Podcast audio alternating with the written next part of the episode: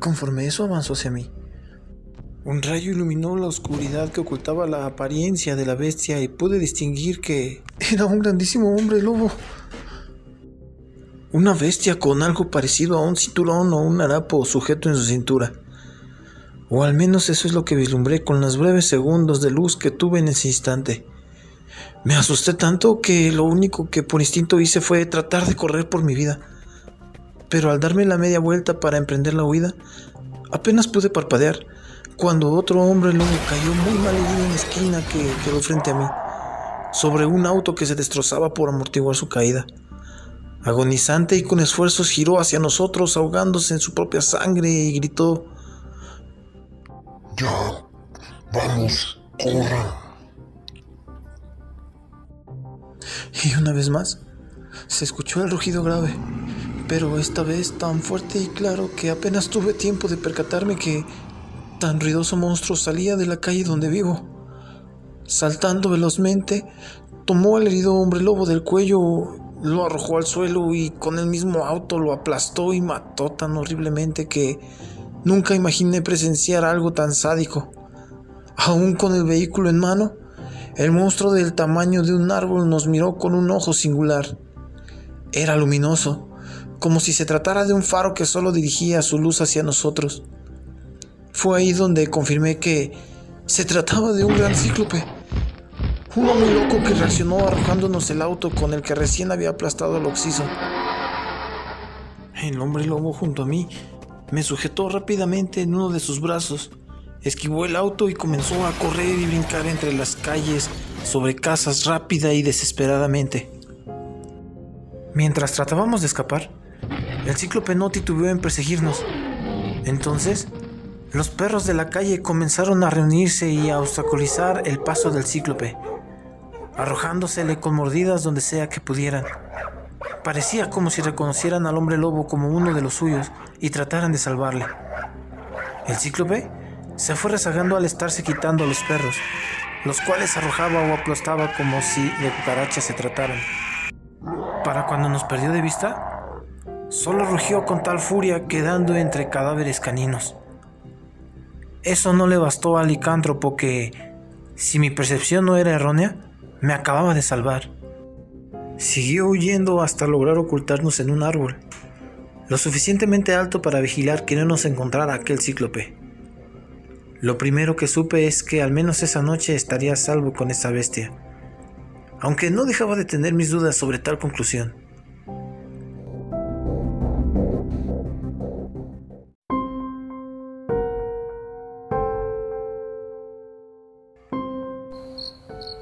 Tras pasar la medianoche comenzaba a sentir preocupación. Tenía que saber cómo estaba mi familia. Así que me armé de valor para hablarle a la bestia y le dije, eh, ¿podrías bajarme? Quisiera poder ir a casa. Pero él me respondió, Imposible. En estos momentos es riesgoso movernos de aquí. E intimidado por su grave voz, Solo agaché la mirada y no repliqué nada. Solo quedaba esperar a que el sol saliera.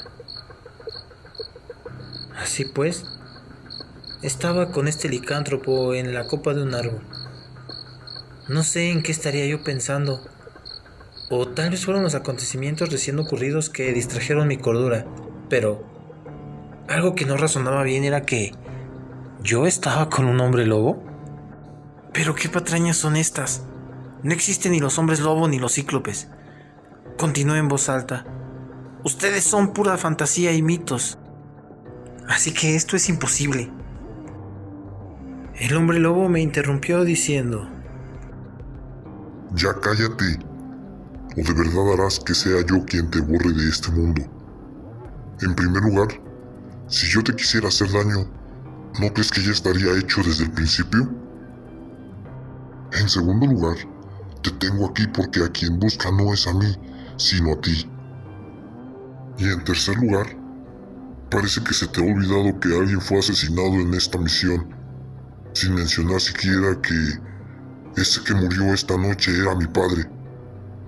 Así que ya deja de quejarte y cállate, o si no ese cíclope nos encontrará otra vez. después de lo que al parecer había sido un regaño?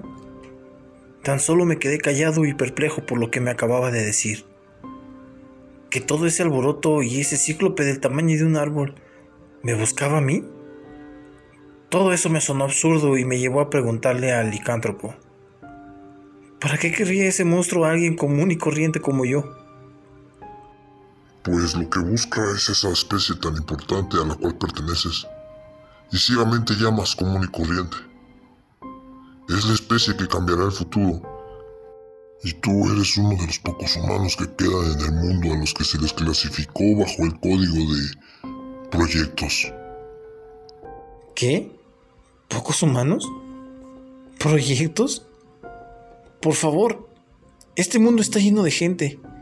Millones y millones de personas que hacen infinidad de cosas. Entonces, ¿qué tendría yo de especial que no tuviera la demás gente? Aquel monstruo con un tono de burla me dijo. Ay, Adrián. Tantas cosas tan importantes y que aún desconoces. Pero al verme a mí y a ese cíclope, hace inútil ocultarte más tiempo la verdad. Sorprendido, con mi voz un poco tambaleante interrumpí. ¿Cómo, ¿Cómo sabes mi nombre? A lo cual me contestó sonriente. ¿Cómo no voy a saber el nombre del proyecto al que vigilo?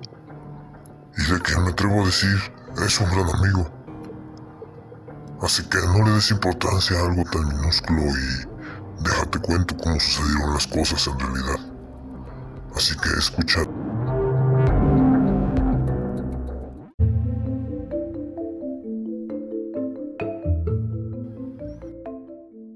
Mi querido escucha, te compartiré todo lo que aquel licántropo me contó esa noche, de tal manera que sea fácil de comprender.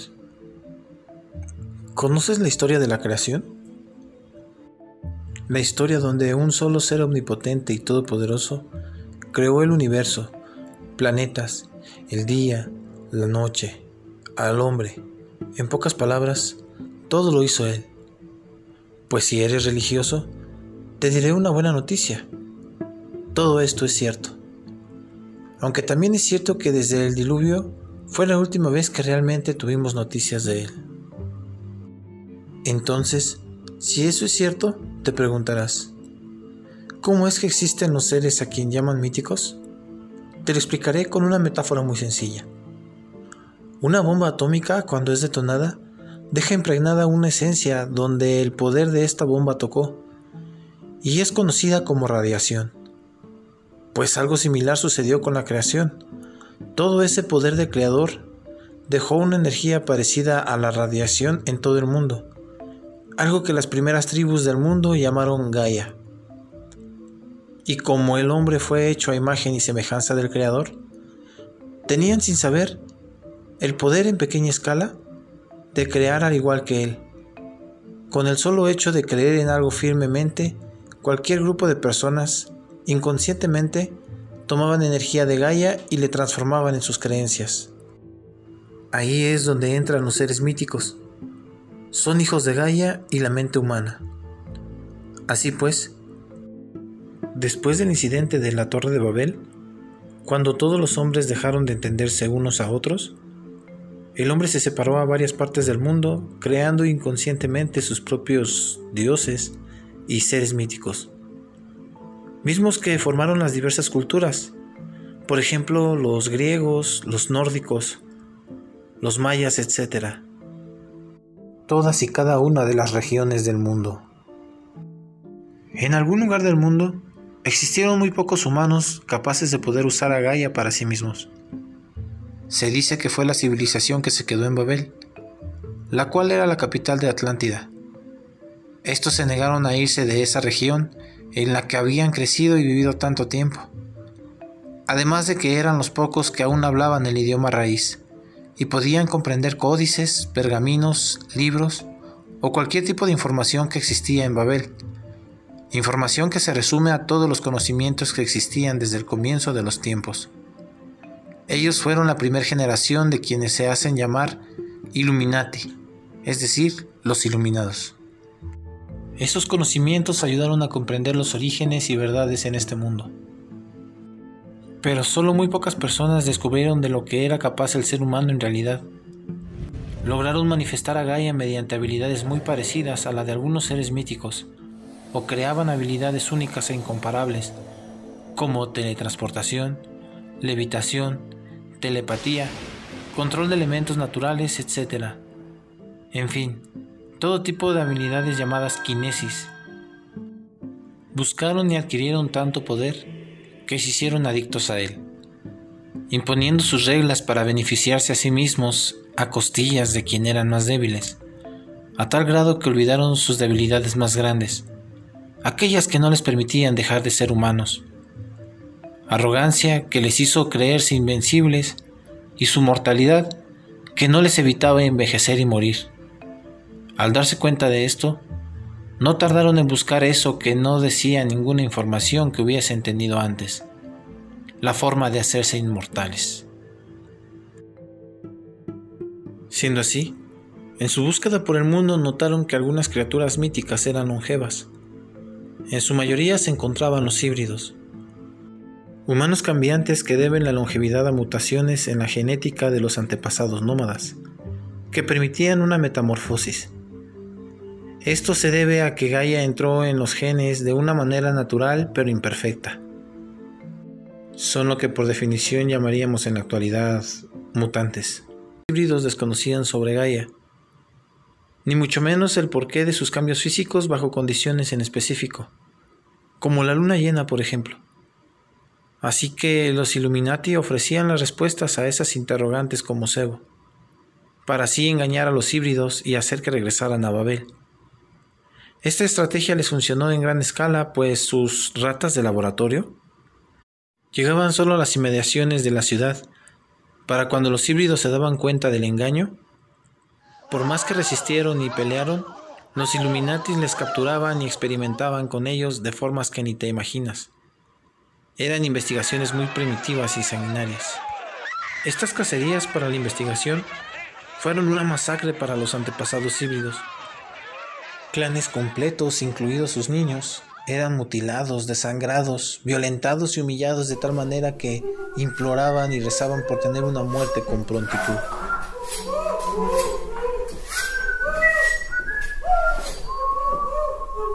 Buenos días. Buenos días. ¿Cómo descansaron esta noche? Ay, mayores, ¿todo bien? No te va a pasar nada. A ti tampoco, todo está bien. Bueno, eh, te debes preguntar por qué estás aquí. Y la respuesta es. ¡Ay, no sabes! La persona que tienes al frente. ¡Ay, no sabes quién es! A ver, vamos a ver. ¿Quién tenemos aquí? ¡Ay! ¡Pero si son amigos! ¡Qué hermoso! Me encanta, me encanta que los amigos estén juntos. Y necesito que dejes de llorar, por favor.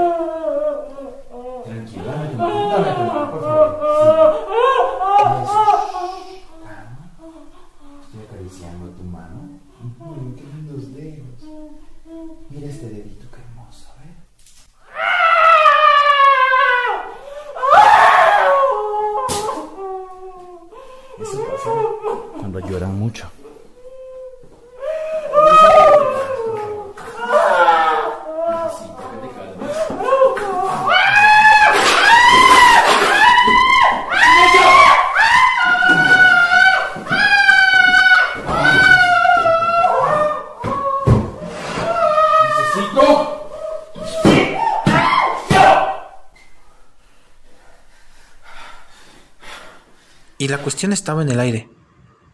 ¿A quiénes rezarían los híbridos por ayuda? Ni siquiera ellos lo sabían, así que solo decían plegarias a cualquier deidad que quisiera ayudarles.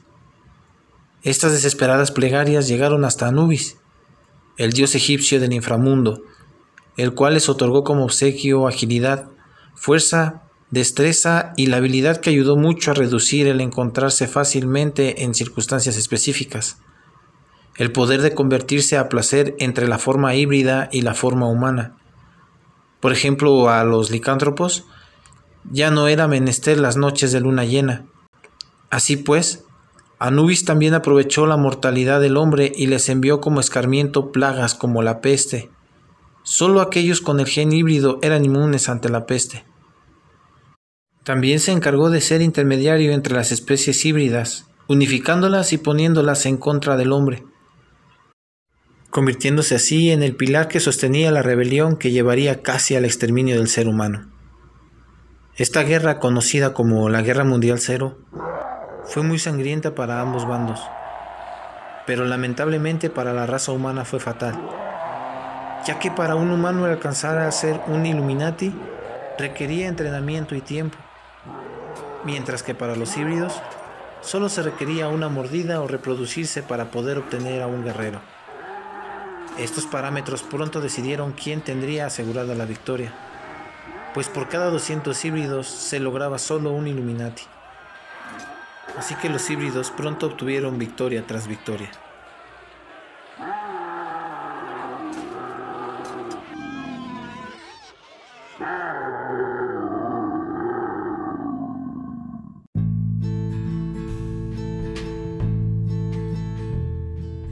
Esta guerra dejó bajas significativas a los humanos, a tal grado que los híbridos lograron exterminar a casi todos los Illuminati, obligándolos a exiliarse de los territorios que los híbridos controlaban. Anubis notó que su venganza contra los humanos le había dejado como recompensa algo más de lo que esperaba, pues al haber deshecho al clan Illuminati humano, habría adquirido el gobierno sobre la raza humana, arrebatándoles incluso el nombre de Illuminati como una forma de recordarle a los humanos lo que un día fueron y por ambición habían perdido. Ahora el cazador era la presa, y su exterminio era evidente. Sin embargo, Anubis y sus recién creados Illuminatis, encabezados por razas híbridas, principalmente centauros, minotauros, sátiros, arpías y obviamente hombres lobo, buscaban erradicar por completo al ser humano Así que cuando los nuevos Illuminati se reunieron para planear el movimiento final para liquidar al hombre, una voz resonó en sus mentes advirtiendo, el humano es el heredero de este rey, aquel que amenace la creación del Todopoderoso, en agua limpiará su sucio cometido. Detener su plan monstruoso, Raciel los ha advertido. El dios egipcio y su élite creyeron que esto había sido un truco desesperado de los humanos para que cesaran su ataque, por lo que hizo caso omiso. Así que desplegó sus ejércitos en la cacería de los humanos restantes. Y fue ahí cuando el gran diluvio cayó, pero solo sobre tierras que el rey de los híbridos gobernaba. No fue en toda la faz de la tierra como se te hizo creer. Este ser omnipotente que había enviado a la entidad Raciel hundió durante el diluvio al país que contenía la torre de Babel. Desapareció Atlantis en las profundidades del mar. Pero Anubis y sus Illuminati se resguardaron en la torre de Babel, logrando sobrevivir solo la mitad de sus ejércitos, aprendiendo que existía una fuerza mayor que él, y que dicha fuerza no dejaría que el hombre se extinguiera.